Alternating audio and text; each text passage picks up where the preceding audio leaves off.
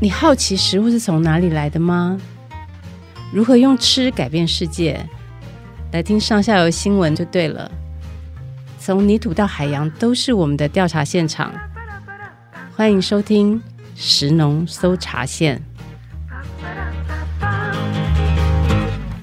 各位听众朋友，大家好，我是上下游新闻记者杨玉云，欢迎收听今天的食农搜查线。中秋节刚刚过，不知道听众朋友阖家团圆的时候都吃了哪一些好料呢？大家知道中秋前后啊，正好是蚵仔最大、最肥、最甜的时候。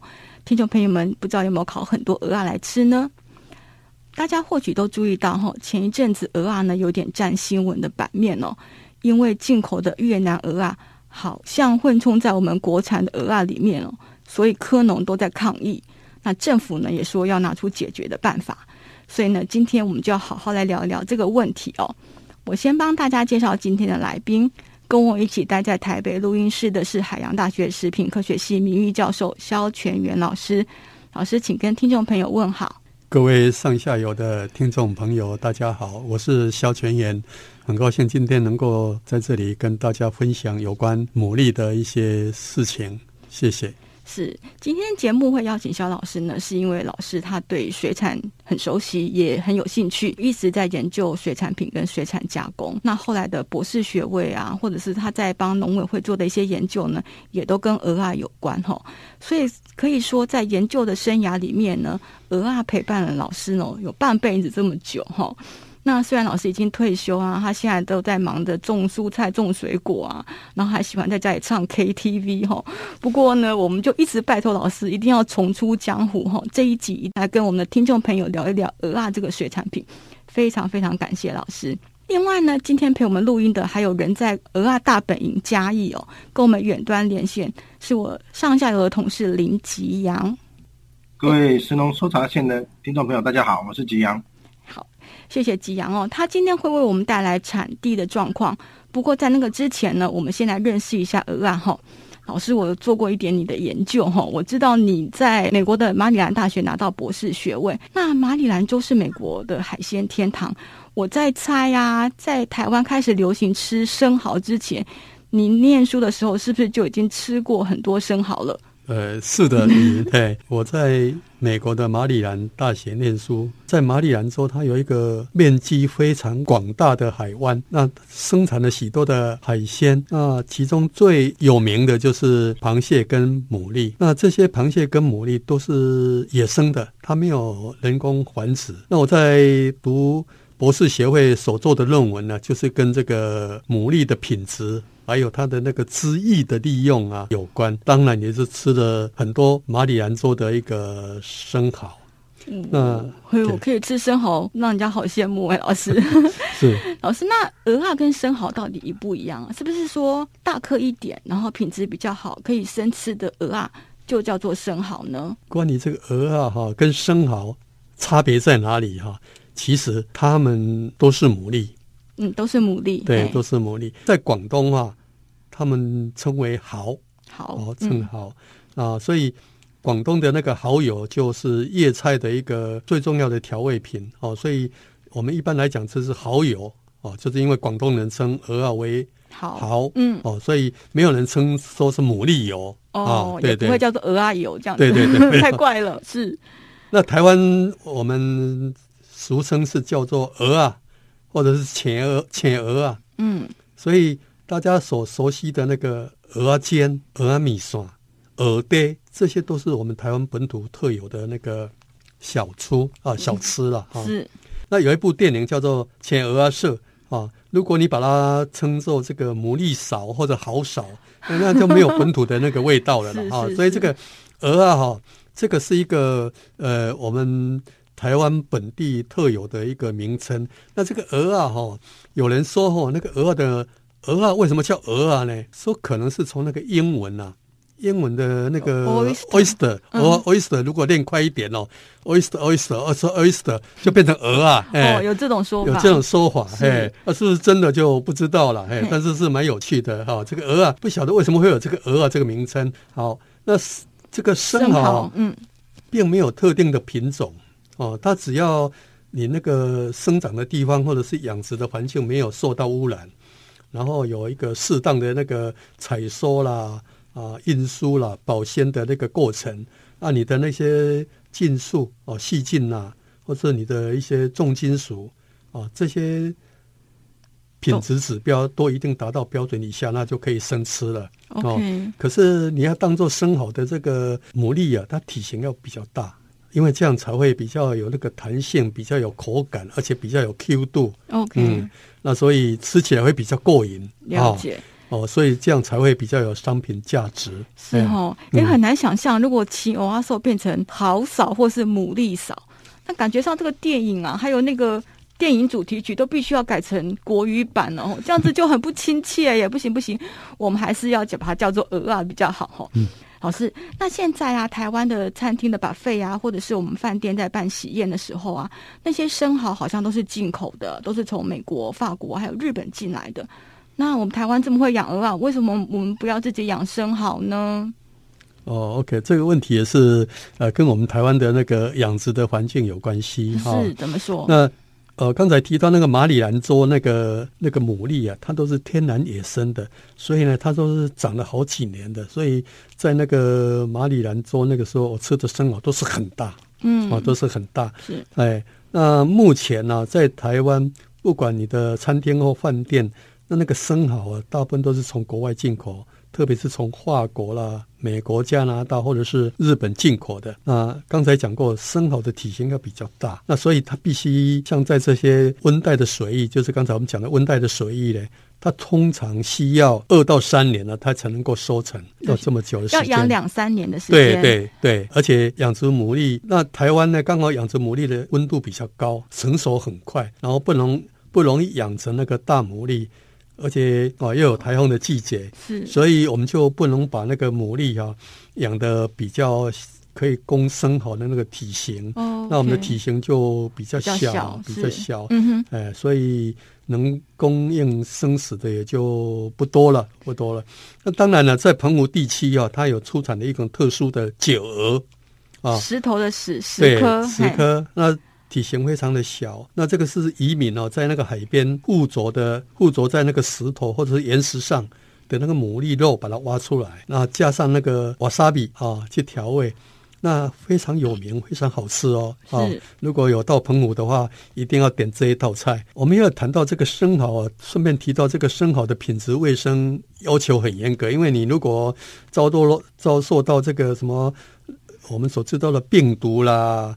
哦，或者是弧菌啊，或者是大肠杆菌这些污染啊，消费者有时候会发生那个拉肚子的那种、哦、那种毛病啊。是是是。所以在吃这个呃生蚝的时候，要知道它的来源啊，它的保鲜这些状况啊，这些状况。我刚刚在录音之前跟老师先聊天哈，老师说他在澎湖科技大学曾经教书教过四年哈，所以老师刚刚推荐的这个十科哈酒鹅啊，一定是非常非常道地哈。大家如果有机会，一定要去尝试哦。那我知道啊，除了金门跟澎湖有在养殖鹅啊之外，台湾本岛的鹅啊呢，都养在西部海岸哦。从新竹香山开始吼，就有农民在养鹅啊，不过数量不多。那往下呢，就是从彰化云林可以一路养到嘉义台南。去年哦，二零二零年台湾鹅啊的产量呢，总共有两万公吨，那养殖面积差不多有九千两百多公顷。季阳，那个各地科农养殖蚵仔的方法好像有一点因地制宜哈，方法都不一样，可不可以请你帮我们的听众朋友说明一下？大概各地的鹅农哈，随着地形跟整个海岸线潮间带的不同，有有几种的养殖方式。科棚就是呃，我们会垂挂这些鹅瓜哈，鹅鹅条，他们就蚵仔的单元砖一条一条的，就是用一条。绳子，然后上面有很多的那个鹅啊，好，然后让让鹅苗附着的这样的一一挂的鹅啊。那呃，在不同的地形，比如说像彰化，哈，像彰化或者一部分台南，哈，芦竹沟这边，他们都是行流行那种就是岛棚式的，哈，都比较就是横式的，哈，横式的横式的这种蚵蚵仔，哈，就是在比较大的潮间带可以这样做。那另外一种。就是在不完全退水的、不完全水可以完全退掉的地方，会有一种叫做卡边亚哈帐篷式的，就是它的它的蚵蚵就是直立的。我们刚刚刚讲斗篷式的，它就是横的哈，蚵蚵是横的拉成一串的，然后帐篷式的它就是蚵蚵就是直的一串。那还有一种哈，就是完全就是浮棚式的，就是完全会呃不管涨退潮都在水面以下的，像那种地方。像我我知道我们的台南地区或者是嘉义地区哈，嘉义的呃东石外海这边，都是用呃呃浮棚式的，就是它的鹅串啊鹅条就完全都是在水面以下。那这几种养殖方式会会因为日有的会有日晒，有的鹅啊会会蚵仔会在退潮之后才有日晒的过程，所以有的渔民就是养殖户就是说，呃他们的鹅啊是做日光浴的，所以。比起那种二十四小时都泡在海水里面的浮棚式，更来的 Q 弹，更有口感。但是，呃，据我所知啦，就是二十四小时泡在海水，因为毕竟它是滤食性的，二十四小时泡在海水里面的鹅啊，它是长得比较快的。好，我先介绍这三种不同的养殖方法。我来补充一下刚刚吉阳的说法哦。原则上养科有两个主要的部件，一个是科串，一个是科架。那渔民他们会把牡蛎壳打洞，然后用绳子把一堆壳串在一起哦，这就是壳串哈。台语他们叫做蚵阿瓜。那蚵架通常都是用竹竿来做的，有时候渔民他们会利用浮筒让蚵架一直都浮在海面上。那这个时候垂直挂在蚵架上面这些蚵串呢，就一直都会泡在海水里面哦。这就是刚刚吉阳说的浮棚式的养蚵法。不过有些地方他们是利用潮间带这个涨潮退潮带来的浮游生物来养殖鹅啊哦，所以这个鹅啊不是一直都泡在海水里面的。那这时候渔民他们他们的做法呢，是把科架固定在潮间带上面。那如果蚵串哦是横躺在科架上面，也就是说这个蚵串是平行于潮间带，这个就叫做兜柄啊，就是倒的。那如果是垂直的挂在科架上。那就是所谓的卡比亚哈，它一个是豆诶，一个是卡诶啊，希望这样子的描述可以让听众朋友能够有一个比较具体的想象。好，那根据农业统计年报啊，台湾的鹅啊呢产量有高达四成五是来自嘉义哦，金门跟新竹产量很少，这两个地方加起来呢连百分之一都不到。可是啊，云林、台南、彰化、澎湖。这四个地方加起来的鹅啊呢，其实总量跟甲乙差不多哦。但是听众朋友，你们会不会觉得很奇怪？为什么我们在市面上很少听到有人在卖台南鹅啊，也没有人在卖云林鹅啊？不管你是去小吃店，或是去餐厅，或者您直接跟鱼贩买鹅啊，大家都说我用的、我卖的都是东石的鹅啊。咦，那很奇怪喽。那其他地方的鹅啊都跑去哪里？都出国去了吗？不是不是，他们都没有出口哦，他们都在台湾，只是因为鹅啊需要有人破开哈、哦，破鹅啊的工人呢，刚好都集中在东石，其中最重要的一个村子叫做行厝村，那边听说十家有八家都在破鹅啊。吉阳，你在当地看到的状况是这样吗？呃，我我我听到的也是类似，就是说，其实因为光是东石乡哈一地哈。它就是化鹅啊，哈，剥剥壳工的一个大本营，几乎全乡家家户户门口都在剥化鹅啊。那而且东石的加工跟盘商将近两百间哦，一两百间至少有哈，所以几乎所有各地啊，我我听到当地人的说法啦，不夸张，就是说在九成以上，甚至九成五的鹅啊，都会从东石吞吐，不管你在哪个县市，从彰化以南、云林、嘉义到台南，几乎在。负责运送跟吞吐买卖的盘商都是东石的盘商去收购的，这样。对我，我我甚至还听说，连澎湖的鹅啊哈都是坐船到东石来，吼，让东石的鹅啊。这边帮忙做破亏、破额外的工作，代工。对对对对，就像吉阳说的，他有点代工的概念哈。那这些破后哎蚵仔呢，都从东石批发出去啊，就变成说大家都挂着东石这个名牌了。其实蚵仔对东石来说呢，就有点像是莲子跟百合的关系哈。因为莲子它要从莲蓬里面剥出来，而且每一颗莲子都要一颗一颗去去心，其实很费功夫啊。那台南白河这边种了很多莲子，是台湾莲子主要的产地。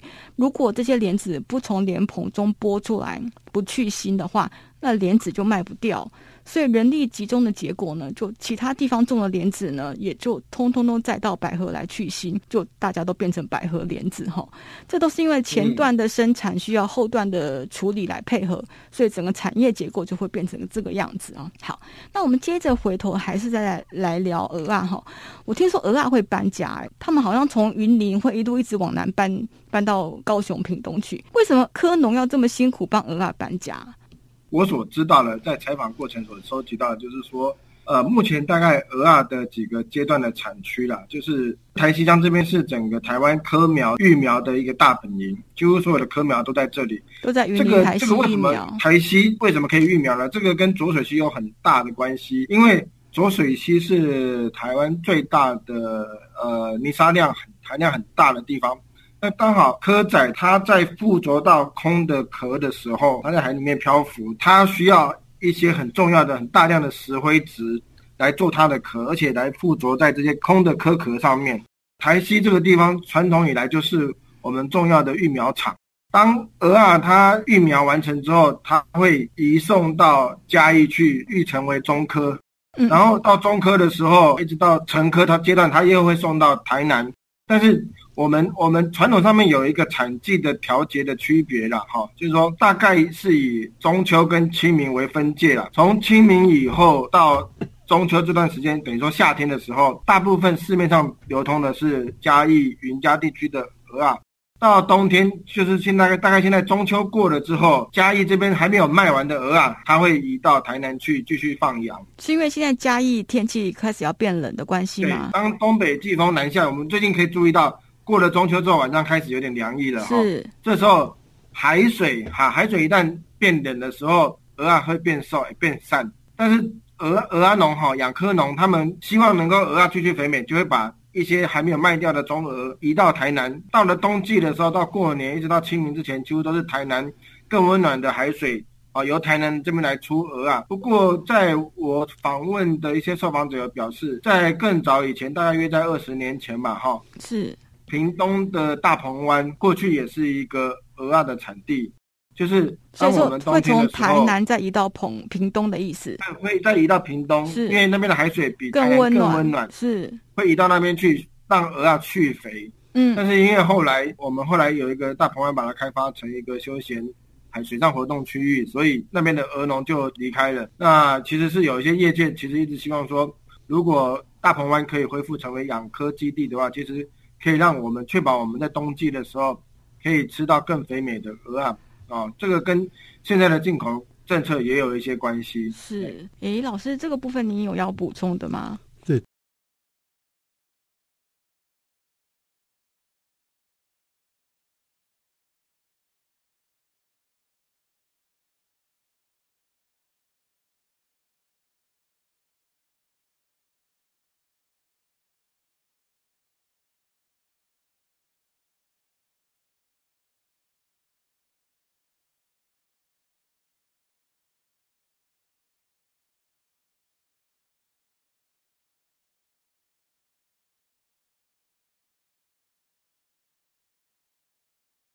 吉阳讲的很对，主要是因为气候的关系、温度的关系、呃水温的关系，还有东北季风的关系，所以它就会慢慢慢的往那个呃南部区域去移动。嗯，是好。那就像刚刚吉阳说，也许屏东这个事情可以之后有转机哈，我们可以再来观察。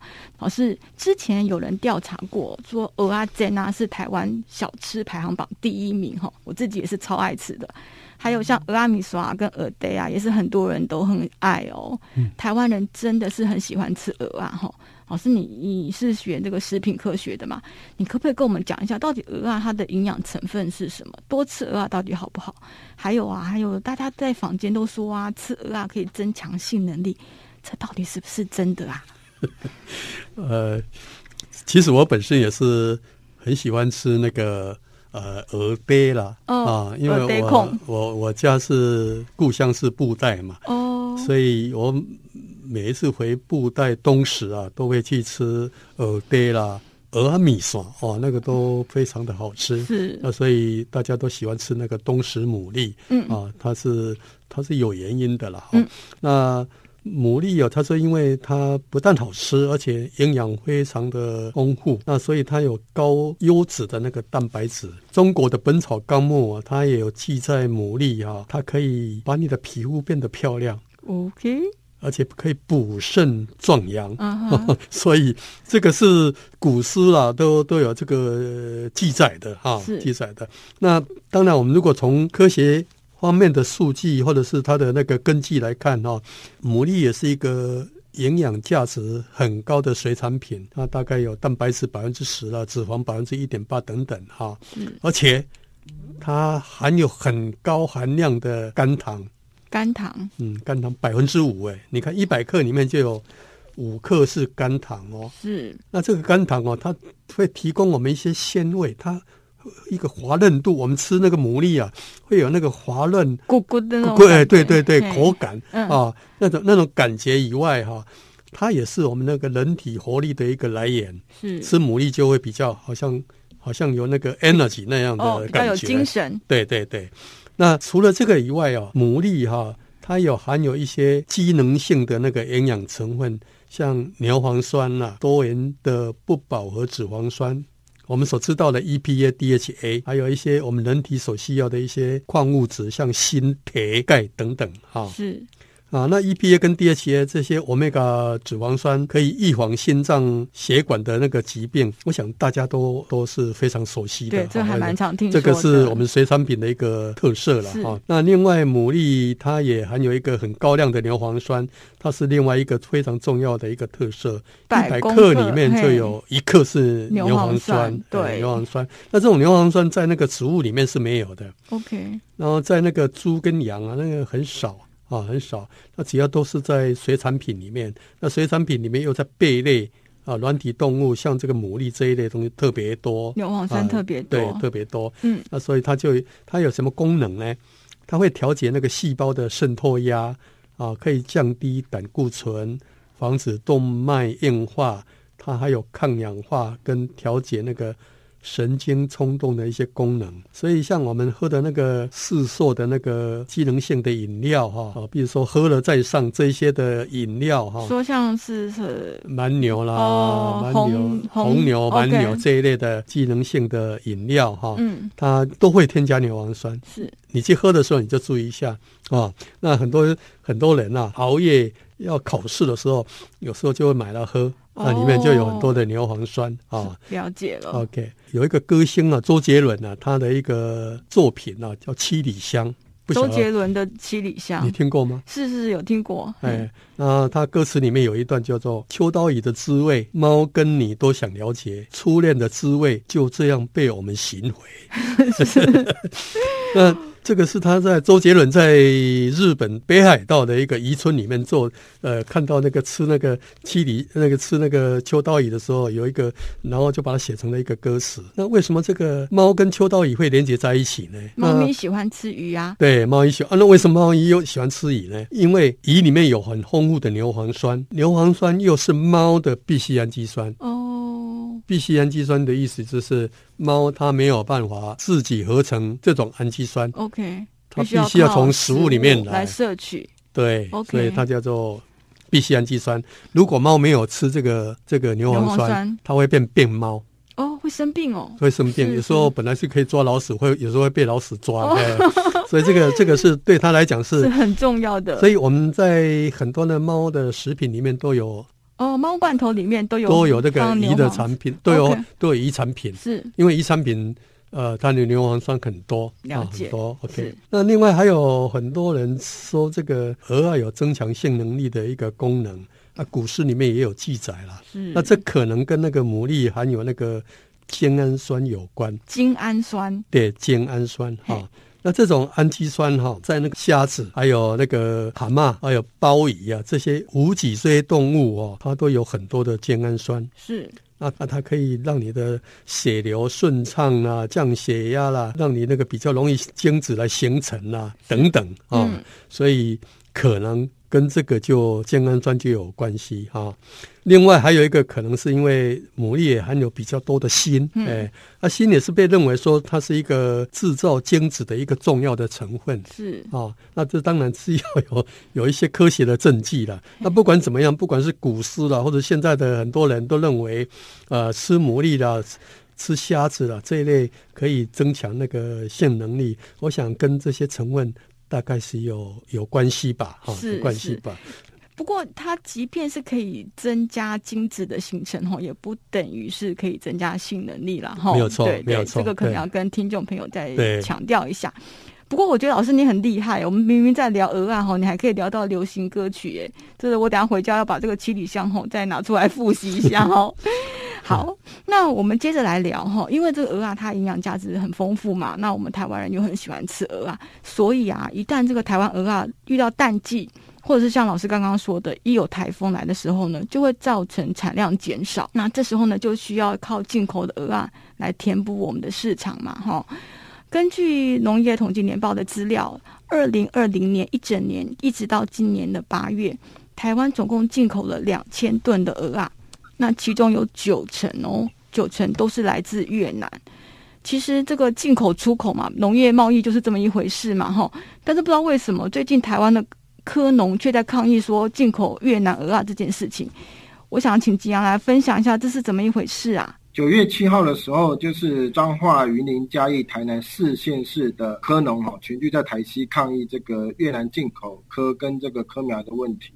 那特别是进口科的部分，有科农在抗议这个不孝的进口商利用越南科混充台湾科在市面上流通，这个量已经连续几年的这个成长哈，大概这五年之内成长了两百多倍啊。因为缺乏产地标示，所以这两千吨的蚵仔几乎。进来台湾市场之后，不只是科农啊，连消费者的权益都受到威胁，因为这些进口的科没有标示产地，所以市面上消费者也无从区别。对，这个可能是科农抗议最大的一个动力啊，就觉得说，他一旦进口一顿科，盘商跟产地这边科农拿的货就会越来越少。没错。那经过我们的调查发现，这个进口贸易商不只是在桃园、新北、基隆、台北都有，甚至有一些进口商直接登记了产。就在就就在东石，就在产区。是。那后来我们做了一个追踪报道，发现包括渔会啊，包括一些科农，甚至贸易商都不否认有可能会有混充的问题，会有越南科混充在国产科里面的问题。呃，他可能是合并买卖，贸易商他的。说法是很婉转，他说他们并他们进口这些科，他不管下游怎么去怎么去买卖，反正他就是出货嘛。嗯，对。那那反而是与会这边有一些干部证言就指出了，其实这种混充买卖，因为降低成本嘛，因为台湾科的人工成本、剥壳的成本比较高。是。如果你混充一些越南科的话，你会降低你的成本。但是他们也有提到，就是说这个在缺乏这种产地标示的情况之下，越南科很容易被混到国产科里面一起去贩售。甚至有些量大的批发商或者是使用科的地方，啊、呃，他会混充越南科去降低自己的成本，这样子。对，不过这个好像政府已经在演绎，就是要标示那个捕捞的产地哈。那希望这件事情就可以有一个比较圆满的结果。不过顺着刚刚我们讲到这个进口鹅啊的话题，我想接着来请教老师，台湾真的是进口了一些冷冻的鹅啊哈？那我们好奇的是说，这个鹅啊到底要怎么冷冻啊？那它退冰之后，难道还是可以可以跟新鲜的鹅啊来比较吗？冷冻牡蛎我们有做过研究哈，是。那它的一般的那个制造的基本的原理，还有它的那个加工的程序啊，跟一般的冷冻水产品类似了哈，类似没有什么的。那但是因为牡蛎啊，它的那个组织啊，肉的组织比较。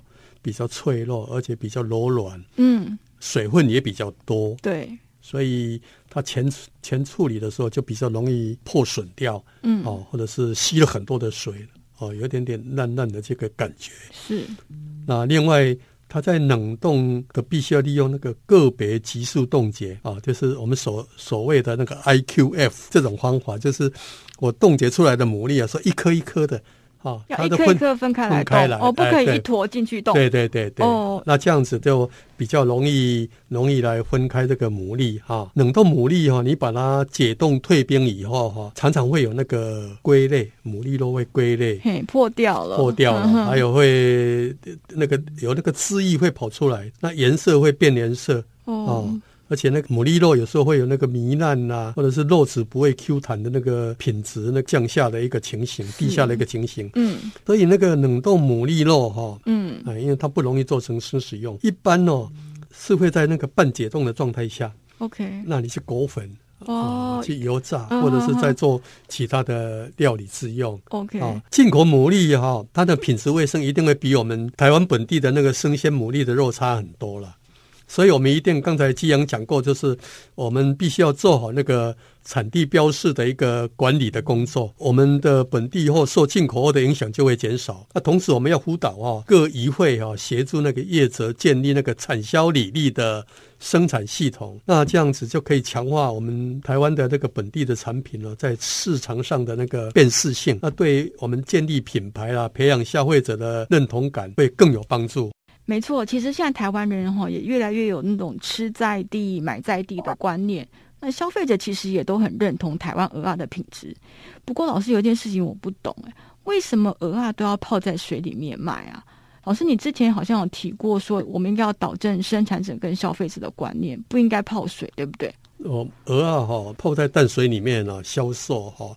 我想这是一个很普遍的现象，对，而且这个是传统上都是这样做，所以你如果到市场上去买啊，就是一包的塑胶袋里面有鹅啊，也有水，有水，然后蚵就在水里面这样飘啊飘这样子，哦，那这种这种泡淡水的这种牡蛎哈，其实对这个我们的品质会有很大的影响。为什么呢？因为牡蛎哈，它本身的肉质质哦，它就是非常的柔软，因为渗透压的关系。你如果泡在淡水里面，那它的那个小分子的东西啊，就会跑出来，然后就把那个淡水啊，很多的水就把它吸到牡蛎肉里面来。因为牡蛎本身是有一点点咸味，然后淡水的盐分是零嘛，所以老师刚刚说的渗透压是这个意思。对对，对，就是这个意思。所以我们我们有做过研究哦，就是你经过水洗了浸泡这些。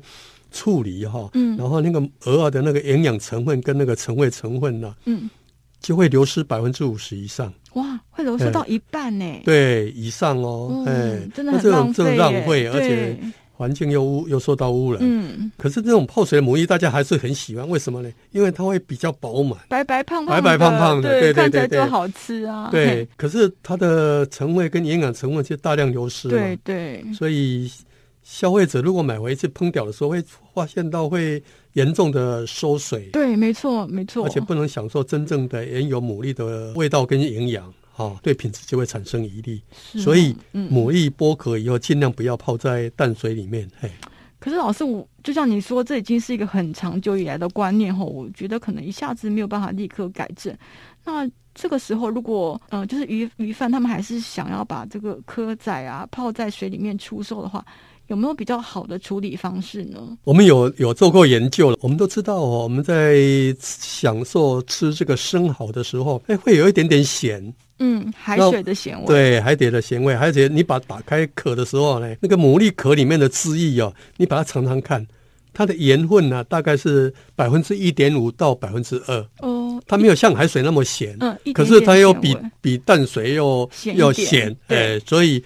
因所，所以我们就利用这个现象，我们就把牡蛎剥壳起落以后，就用那个一点五到二 percent 的盐水取代淡水来水洗了，来浸泡。那这样呢很多的营养成分跟那个成味成分就不会流到淡水里面去，哦、流到水里面去，对，可以保持它那个品质跟风味，还有质感。嗯、那所以我们也建立了一些不浸泡淡水牡蛎产品的一些作业流程。那加一气一会还有许多业者。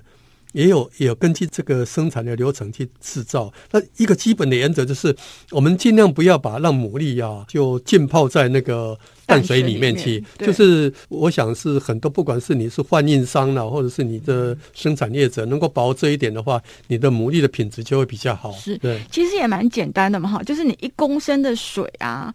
一公升一千 CC 的水呢，就放大概十五到二十克的食用盐，让它这个渗透压不会形成就可以了嘛，对，对，对不对？对对啊，老师，那你前面有提到蚝油，蚝油也是用鹅啊做的，那到底是怎么做的啊？蚝油也是，就是把那个牡蛎的肉哈，把它搅碎。啊，然后加盐去发酵，然后呢，再变成那个泥状的那个酱以后，再继续的延长那个发酵的时间，要使那个原料哈完全分解，OK，啊，变成那个呃非常的稀，为那个一体状的那个产品，嗯，啊，然后就把那个过滤起那个汁液里，然后我们就变成蚝油。那蚝油在这个叶菜里面呢、啊，嗯，它是一个佐料提鲜的一个重要的材料。是是是。广东食物听说没有那个蚝油，蚝油它就做不出好菜。哦，这样子哦。对，我自己很喜欢蚝油的味道，我最喜欢吃就是蚝油芥兰，就觉得那个对，没有非常非常的过瘾哈。嗯。老师，我知道除了吃之外啊，牡蛎还有很多用途哦，不管是在医学上或是在建筑上面哦，老师可以。谈一谈这个部分嘛？大家比较注意的就是那个牡蛎壳，嗯，要怎么用？因为牡蛎壳怎么样利用？因为它它的产量很大，嗯，而且会造成那个我们那个宜春哈，会有一些那个污染的一个现象，所以大家现在对这个牡蛎壳的利用，就花了很多的心力去看看怎么样来好好的利用它。那这个牡蛎壳啊，一般来讲，我们可以。可以当做一个石灰质，农业跟工业用的石灰质，因为它是碳酸钙嘛，碳酸钙、哦、对，是说可以种成田里面的肥料的意思。对，可以当饲料哦。哦，哦，比如说养鸡、养鸭，你看它增加那个钙的来源，哦、增加鸡的钙的来源。对，那也可以当做肥料，肥料我们有时候要煤啊、钙啊这些原料啊、也可以当做沙包哦还有当做那个路基啦，哈，我们的铺在路上的那个路基啦，哈。那最重要、最重要就是我们可以把它利用高温哦，去把它煅烧，煅烧九百度温度去把它九百度，对，去把它烧烧完了以后，它就会变成氧化钙。那我们就可以当做一个活性钙，就是我们的保健食品哦。所以我们一般吃那什么固膝钙啦、固骨头的那种钙片，有没有？就是哦。市面上卖的很多的那种钙片，都是牡蛎壳，很多是牡蛎壳来的哦，牡蛎壳来的。哎，老师，鹅啊它不止用途多，而且养鹅啊好像比养其他的水产品更环保，对不对？是有这种说法，主要的理由是因为鹅啊哈，它在生长过程里面，它的壳啊是碳酸钙，那这个壳就慢慢长大的时候，它就慢慢的吸收那个环境里面的二氧化碳。OK，那二氧化碳然后就变成碳酸钙。形成它的那个壳，牡蛎的壳，所以它就会吸收了很多的环境里面吸收了很多的二氧化碳。哦，那刚好是现在我们需要的所谓固碳这样子的一个作用，对不对？对，会对环境中温室效应的一些气体，只要是二氧化碳就可以减少，减少哦，减少，好聪明。嗯，对，这个是第一个它，它它对环保的一个帮助。是那第二个哈，我们我们养牡蛎哦，都是利用海水里面的浮游生物让它长大。对，我们不投那个饲料哦，不用喂它东西，不要喂它东西。嗯、那这个饲料你在它制造过程里面，它会产生很多的呃对环境的负担，比如说饲料里面的那个谷物你要打碎啦，要磨碎等等，你的鱼啊要变成鱼粉，这些都是会浪费很多的那个能源能源啊。嗯，嗯，那所以这个因为它不要投饲料，所以对环境会有很大的帮助，而且啊它。它不会因为投到海里面去，然后造成水质的污染。我觉得啦，啊，养科是比养其他的水产品环保很多。嗯，是是。哎，这样说起来哈，我们大家好像应该要多吃鹅啊。哎，就是我们如果多消费啊，那科农就愿意多养殖。那像老师这样的研究人员呢、啊，也就比较有动力去研发各种对鹅啊有用的技术。那整个产业就可能越来越好。诶，那我们的海洋环境也有可能会变得越来越好哦。好。那刚刚吉阳说的这个关于呃越南鹅啊进口台湾的事情呢，上下游会继续为大家追踪报道哈。那非常感谢今天两位的分享，也谢谢听众朋友的收听。老师，我跟你说，楼下就有一家好吃的俄阿米刷，我们收工之后一起去品尝一下吧。好，我来请客。好，我们去品尝吧。好，大家拜。祝福的。Okay, 好，大家拜拜。对，拜拜，拜拜。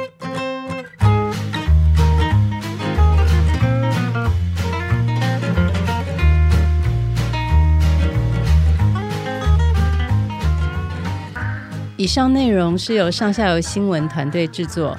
我们是一个线上媒体，特别针对农业、食物跟环境制作每日新闻与深度的调查报道。欢迎大家上网搜寻“上下游新闻市集”。